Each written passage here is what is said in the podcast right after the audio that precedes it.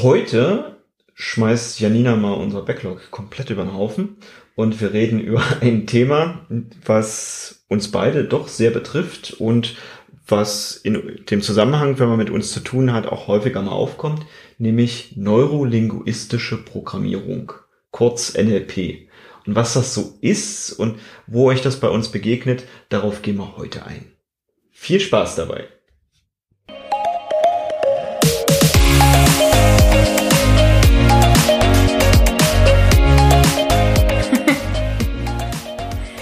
Hallo und herzlich willkommen zum Snipcast. Wir reden über Themen wie Psychologie, Agilität, Mindset, New Work und alles, was für dich so relevant ist. Wir machen mit dir die Welt zu einem besseren Ort. Schön, dass du da bist und los geht's. Janina, hast du schon im Backlog gesehen, was heute das Thema ist? Ich habe also mir sogar was gewünscht. Aha. Wir werfen heute das Backlog über den Haufen. Na toll. Was ist denn dann das Thema? Wir haben uns am Freitag getroffen mit einem gemeinsamen Bekannten. Und mit diesem gemeinsamen Bekannten haben wir uns so ein bisschen über unsere beide Ausbildungswege unterhalten. Also Mhm. welche Fähigkeiten, welche Trainings, welche Richtungen haben wir als wertvoll empfunden, um heute den Job zu machen, den wir haben. Und so das Kernthema, über den wir, über das wir uns viel unterhalten haben mit ihm, war die Frage NLP, Hypnose, Psychologie. Und viele dieser Bereiche sind mit ganz, ganz viel Vorannahmen und Vorurteilen verbunden. Mhm. Und weil da so viel drinsteckt in diesem Thema, Mhm. Reden wir heute darüber, was ist eigentlich NLP, was ist eigentlich Psychologie, was hat das miteinander zu tun und warum glauben wir, sind beide Themen so, so wichtig für den Job, den wir machen. Das wird eine komprimierte Folge. Eine komprimierte Folge, genau. Und ich würde einfach mal aufschlagen mit dem größten Vorurteil, Okay? genau, dass wir, das uns beiden, glaube ich, begegnet, ist so das Thema NLP ist Manipulation. Ja. Ist jetzt ein bisschen Cold Turkey. Genau, ich, Okay. ich würde jetzt, ich würde jetzt tatsächlich erstmal, äh, der, ich kann mir vorstellen, der ein oder andere Zuhörer wird sich erstmal fragen, was ist denn überhaupt NLP? Okay, also wir holen ein bisschen weiter aus. Wir reden hier mit Henry. Henry, äh, genau, äh, Agile Coach und Kommunikationstrainer, ausgebildet in NLP. NLP ist neurolinguistisches Programmieren. Gibt es schon relativ lange, 1970er Jahre, Mhm. Habe ich jetzt im Kopf. Die wilden 70er. Die wilden 70er wurde gegründet damals von Richard Bandler und John Grinder. John Grinder. Gut, dass du das weißt. das, dafür bin ich da, gerne. und grenzt sich ab und fußt trotzdem viel auch auf Themen, die die Psychologie damals beschäftigt hat. Und ich, Janina, bin ausgebildet in Psychologie Mhm.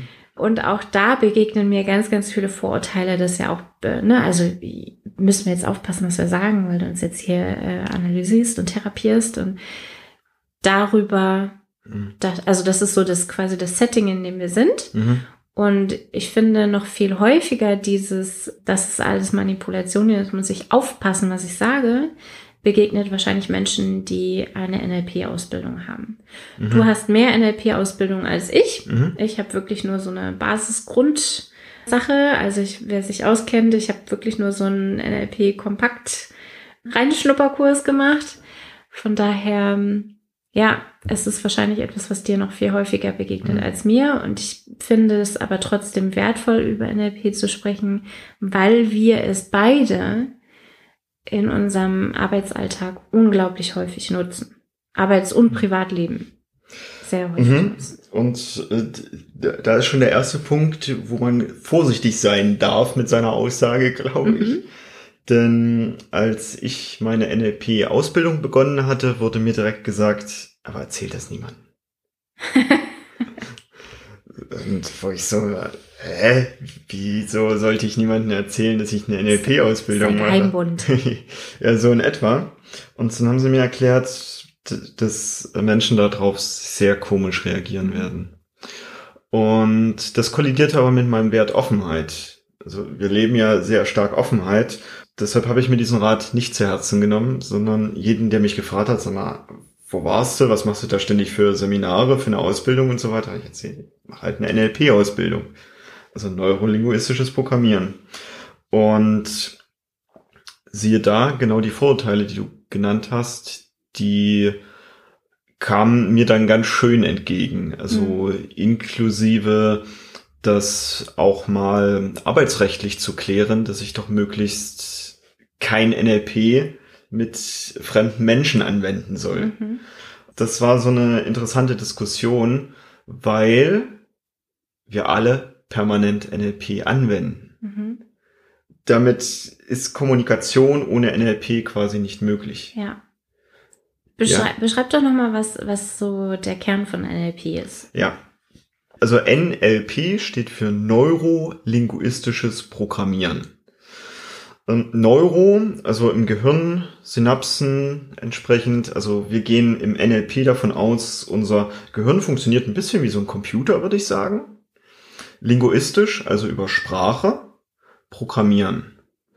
Und das trifft sich auch sehr gut. Ich bin ja Softwareentwickler und die heutigen Programmiersprachen, steckt ja schon das Wort Sprache mit drin, die sind tatsächlich auch ähnlich wie Sprache. Also ich gebe Befehle ein und programmiere halt ein größeres Konstrukt von Software.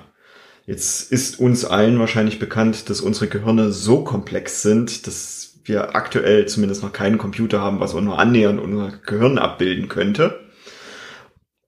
Die neurolinguistische Programmierung beschäftigt sich eben sehr viel damit, wie funktioniert die Kiste hier oben. Mhm.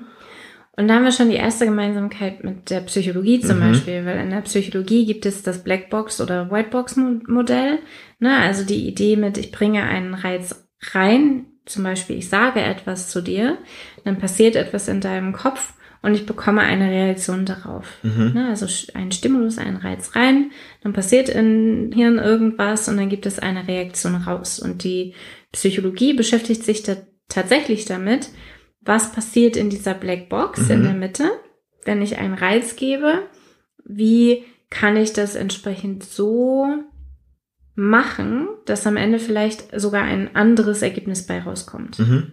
Und das ist ja genau dieses, du sagst umprogrammieren ne, mhm. oder ein Programmieren von bestimmten Wegen. In der Psychologie, auch gerade in der Psychotherapie geht es ja genau darum, was in dieser Blackbox passiert. Mhm äh, möglichst so zu beeinflussen, dass ein anderes Ergebnis bei rauskommt. Mhm. Ja.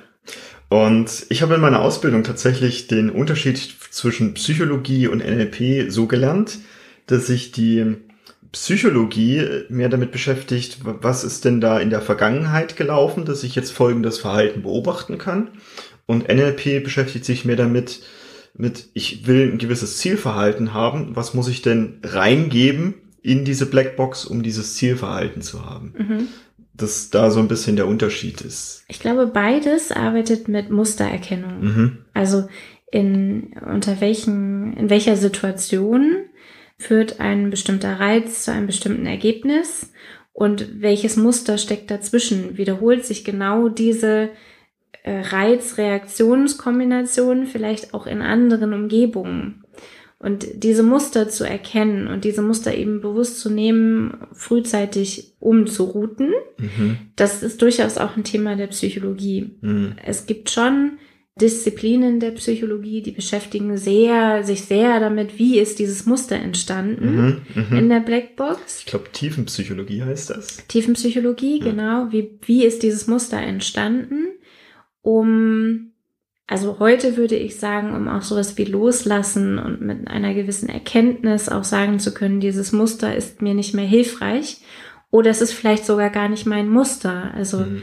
wir reden hier über Muster, die wir ja auch annehmen, weil unsere Eltern die gelernt haben oder unsere Großeltern die gelernt haben. Wir alle haben Großeltern, die im Krieg gelebt haben, gerade noch so im Krieg gelebt mhm. haben die haben ein bestimmtes Verhalten gelernt, zum Beispiel, dass nichts weggeschmissen wird.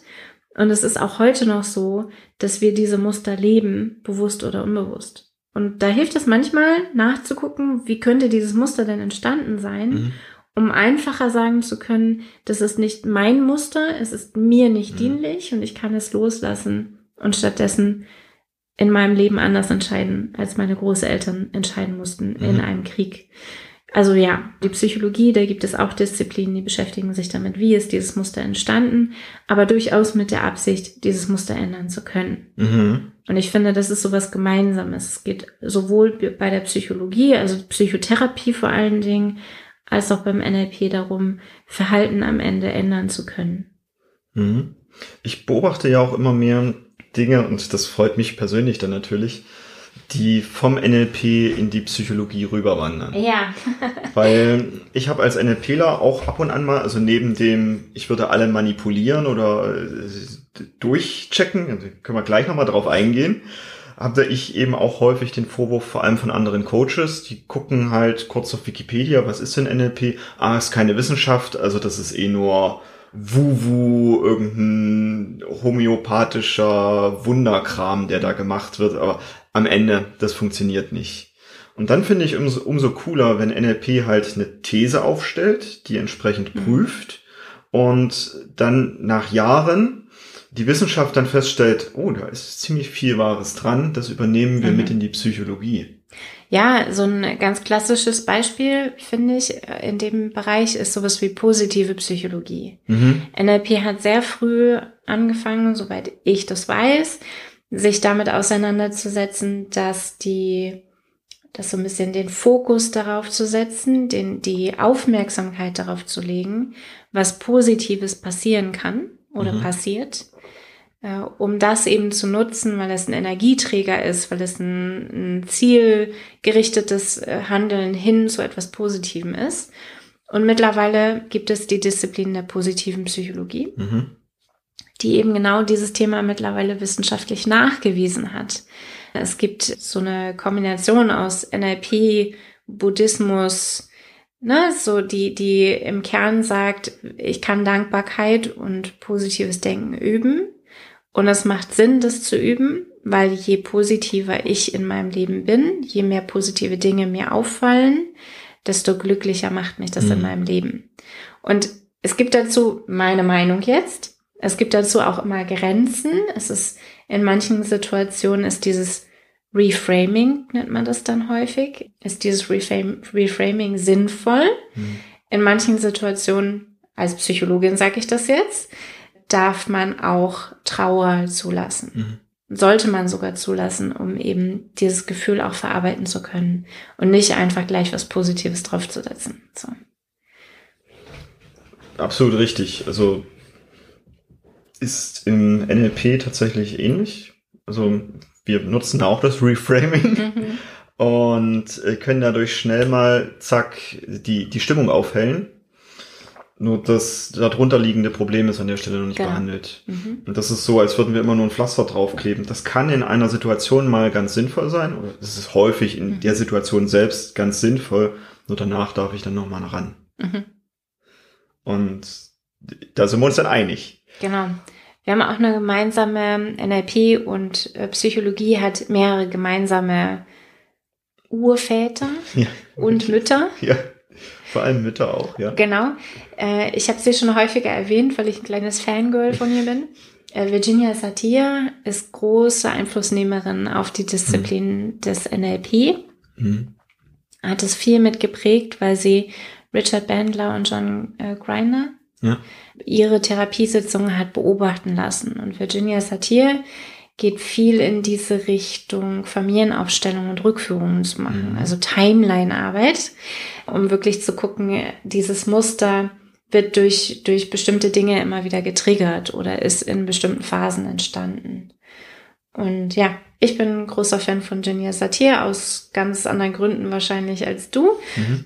Und sie ist trotzdem eine Urmutter von NLP und genauso auch von Hypnose. Und aus der Hypnose-Richtung kommt auch Milton Erickson mhm. mit hypnotischen Sprachmustern, der eben auch sagt, ich kann durch eine gewisse Kombination von Sprache ein gewisses Gefühl auslösen bei anderen Menschen. Konfusion beispielsweise mhm. mit Halbsätzen, um jetzt so ein einfaches Beispiel zu bringen. Was gerade bei Milton H. Erickson so, so interessant für mich ist, ist, dass ich wahrgenommen habe, dass er selbst gar nicht genau wusste, was er tat. Genau. er hat, also die Gründer vom NLP haben sich einfach erfolgreiche Psychotherapeuten mhm. angeguckt und davon war eben einer Milton H. Erickson, der gemacht hat, was sich gut anfühlte für ihn und mhm. was den Patienten geholfen hat. Und deshalb haben sie sich das angeguckt. Und meiner Auffassung nach waren das dementsprechend auch die ersten, die das dann mal niedergeschrieben haben. Was tut mhm. er denn da wiederholt als Muster? Mhm. Äh, zum Beispiel im Buch Pattern. Was tut er wiederholt als Muster, was den Menschen dann hilft? Um so ein bisschen die Geschichte von Milton Erickson so kurz zu erwähnen. Milton Erickson war damals so eine Art äh, Samuel Koch. Er hatte, ich glaube, äh, Kinderlähmung, also Polio als Ursprung. Ja, also auf jeden Fall gelähmt genau, also nicht starke Schmerzen auch. Genau, nicht ein Unfall wie Samuel Koch, aber wirklich äh, stark beeinträchtigt in seinem Leben, gelähmt und abhängig von anderen Menschen. Und sie haben ihn damals, glaube ich, vors Fenster geschoben und da hat er halt den Tag verbracht und wurde dann irgendwann zurück in sein Bett und das war für ihn keine vernünftige Lebensqualität. Und was er gemacht hat, ist, er hat sich schöne Dinge vorgestellt. Er hat sich vorgestellt, dass er seine Arme wieder bewegen kann. Er hat sich vorgestellt, dass er selbstständig seinen Rollstuhl bewegen kann. Er hat sich vorgestellt, dass Dinge im Außen passieren und hat festgestellt, dass alleine mit Kraft seiner Gedanken er seine Nerven die ja eigentlich nicht mehr funktioniert haben, reanimiert hat und dadurch Dinge möglich waren, die nur weil er dran geglaubt hat, die seine Lebensqualität zurückgebracht haben. Und dieses, aus diesem hoffnungslosen Lähmungsfall rauszukommen in eine, ich kann Lebensqualität für mich zurückholen mit Kraft meiner Gedanken. Das ist schon eine ganz schön abgefahrene Geschichte. Und wir sehen die in der Praxis ja auch heute noch. Mhm. dass unsere Willenskraft einfach wahnsinnig viel bewegen kann. Absolut. Also ja. gerade wenn es wenn es häufig irgendeine medizinische Diagnose gibt mit du wirst nie wieder laufen und dann sehen wir auf YouTube und so genug Geschichten, wo dann Menschen sagen, nee, jetzt erst recht, ich kämpfe mich da wieder raus. Genau und äh, Milton Erickson war eben auch hoch angesehener Psychologe mhm. und hat das wissenschaftlich äh, fundiert dann auch angewandt also mit Kraft von positiven Gedanken auch positive Dinge bewirken zu können. Mhm. Und das ist so ein bisschen ein, ein überlappender Situation zwischen NLP und Psychotherapie. Äh, genau. Und halt wieder dieses, am Anfang so ist es völlig abgespacede Magie mhm. erstmal. NLP sagt, interessiert mich nicht, solange es funktioniert, mhm. setze ich das ein und gucke, wo sind die Muster da drin. Und dann kann ich mit der Zeit diese Muster hernehmen und immer wieder verifizieren mhm. quasi und feststellen, okay, dieses Muster scheint zu funktionieren, mhm. da leite ich eine Regel ab. Schon versteht man vielleicht auch, warum gerade wir als Agilisten uns so viel damit beschäftigen, weil die Agilität handelt nur von Experimenten, also mhm. fast nur Experimente, und Komplexität bewältige ich durch Kommunikation. Und schon kommt das alles zusammen. Denn ich kann in einer komplexen Welt nicht alles voraussagen. Ich muss Experimente machen, ich muss ausprobieren und das, was funktioniert, behalte ich, da leite ich vielleicht Regeln ab und das, was nicht funktioniert, das verwerfe ich wieder. Wir reden ja auch manchmal von Good Practices, ne? Ja. Good Practices sind eben Dinge, die statistisch gesehen, also jetzt aus der wissenschaftlichen Perspektive, die statistisch gesehen funktionieren könnten, ein bestimmtes Problem zu lösen. Also die quasi einen bestimmten Reiz, eine bestimmte Reaktion hervorrufen könnten. Statistisch gesehen würde das so funktionieren. Statistisch gesehen bedeutet nicht immer, mhm. statistisch gesehen bedeutet häufig. Mhm. Bedeutet nicht mal meistens, bedeutet wirklich nur häufig. Und so reden wir dann bei NLP, aber auch bei Psychologie ganz häufig über solche Aussagen wie älter, also die zuerst geborenen Kinder sind klüger als nachkommende Geschwisterkinder. Mhm. Dafür sind nachkommende Geschwisterkinder häufig größer als Erstgeborene, also körperlich größer und kräftiger.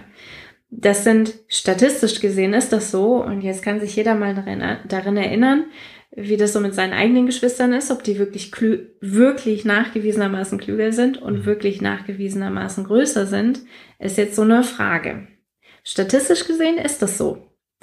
Oder wir haben in der Psychologie über Physiognomie gesprochen, mhm. also eine bestimmte Ausprägung von Augen, Nasen, Mundproportionen, leider ungünstig kombiniert damals zu der Zeit, äh, wo auch viel mit Nationalismus gearbeitet wurde, zumindest mhm. in der Psychologie. Deswegen ganz vorsichtig zu genießen, führt aber schon dazu, dass wir im NLP über Augenzugangspunkte sprechen, mhm. also die Theorie Genau, Henry macht es gerade vor. Die Theorie, dass wenn ich mich an etwas erinnere, ich nach oben links gucke, weil das so von der Timeline her häufig von links nach rechts geht. In der linken Seite ist die Vergangenheit. Und deswegen ist die Theorie, wenn ich mich an etwas erinnere, was es gegeben hat, ist es ein Augenzugangspunkt oben links. Kann stimmen, stimmt wahrscheinlich häufig, aber nicht bei jedem, nicht in jeder Situation. Und deswegen darf es erst ein Prüfen geben. Ist das bei der äh, Person so? Habe ich dafür an, also kann ich die Annahme bestätigen, dass es bei der Person so ist? Und dann kann ich das auch nutzen, um herauszufinden, erinnert sich die Person gerade oder ist sie gerade in einem kreativen Modus, weil sie sich etwas ausdenkt. So. Also frag deinen Gegenüber, welchen Sport er als Kind gemacht hat oder was, welcher Beruf es, es werden sollte, den man sich als Kind eben vorgestellt hat. Halt irgend sowas. Mhm. Das ist super unverfänglich und zack gehen die Augen irgendwo hin, im Regelfall. Und statistisch häufig nach links oben, weil visuell erinnert, sagen wir dann sogar. Mhm. Das muss aber nicht so sein. Mhm. Und dementsprechend äh, gehen die dann woanders hin. Kann es sein, dass genau bei diesen Menschen eben das an einer anderen Stelle hervorgerufen wird. Mhm. Also als NLPler kann ich sogar sagen, die Timelines, die gehen auch nicht immer von links nach mhm. rechts und die, die sind sehr unterschiedlich. Das darf ich eben abprüfen. Und das ist genau das, was wir auch in vielen Filmen oder Serien, wo es um Verbrechen aufdecken geht, ja. wenn dann die Menschen im Verhörraum quasi sind, dass denen erstmal so unverfängliche Fragen gestellt werden. Das ist tatsächlich in der Ausbildung von Kriminalkommissaren und so drin, dann einmal abzuprüfen, okay, wo guckt derjenige hin, wenn er sich erinnert oder wenn er Dinge erfindet. Mhm, genau. Um dann so ein Indiz zu haben, ah, es ist vielleicht so in der Richtung. Lügendetektoren funktionieren ja auch so. Die messen jetzt nicht mhm. unbedingt Augenzugangspunkte, sondern eher sowas wie Feuchtigkeit auf der Haut oder Änderungen im Herz, also im Puls, Herzschlag. Funktionieren ja aber genau so. Ich muss auch erstmal eine Baseline herausfinden. Ne? Wie ist es denn üblicherweise? Mhm. Häufig lassen die einen auch einmal bewusst lügen. Mhm. So, äh, total spannend. Ganz spannend. Genau, und da sind wir ganz schnell bei den beiden großen Urteilen bei Psychologie und bei NLP, finde ich. Und das ist Schubladendenken und Manipulation. Ja. Höre ich beides immer wieder. Schubladendenken höre ich auch bei Agilität übrigens ganz häufig. Mhm. Stimmt ja auch, ne? Mhm. Also ein Framework zu nutzen, weil die Rahmenbedingungen so aussehen, als würde das da jetzt gerade passen. Das ist Schubladendenken. Das passt häufig, aber eben nicht immer. Und so eine Schubladendenken darf so flexibel sein, dass die Schublade auch wieder ausgeht, äh, aufgeht zum Umsortieren, mhm. dass das eben möglich ist. Und trotzdem hilft uns Schubladendenken dabei, Komplexität zu reduzieren. Mhm. Wenn wir uns überlegen, was mache ich denn, wenn jetzt ein Feueralarm losgeht, dann haben wir häufig ein Programm, das wir dann abspielen können. Mhm. Wenn wir mhm. schon mal geübt haben, haben wir ein Programm, was wir abspielen können. Sind die Fenster alle geschlossen? Ja, dann kürzester Weg nach draußen. Das ist so, was wir gelernt haben. Das ist ein Schubladendenken, tatsächlich ein Plan, mhm. den wir dann erstmal anwenden können. Wenn der Weg nach draußen jetzt ver versperrt ist, dann dürfen wir einen anderen Plan uns überlegen und nicht mit aller Macht versuchen, hier durchs Treppenhaus rauszukommen. Und so funktioniert Schubladendenken eben auch. Es hilft erstmal eine Kategorie, wie gehe ich mit der Person oder mit der Situation um zu haben, aber es darf dann auch umdefiniert werden, wenn die Situation oder die, die Reaktion von dem Gegenüber nicht passt. Okay. Lass uns doch am besten aufgrund der Zeit auf Manipulation in der nächsten Folge einfach eingehen und zwei Folgen daraus machen. Okay, gut. Cool. Ich finde trotzdem noch wichtig zu sagen, dass wir beides nutzen für unsere Seminare. Mhm. Wir haben das Teamphasenmodell, wir haben die Metaprogramme, also Menschen lesen, was äh, sehr NLP-lastig ist. Und wir haben auch psychologische Sicherheit, wo wir so alles ein bisschen miteinander verwursteln. Mhm. Psychologische Sicherheit startet schon am 12. Oktober. Im Moment seid ihr noch gut dabei mit dem Early Bird. Mhm.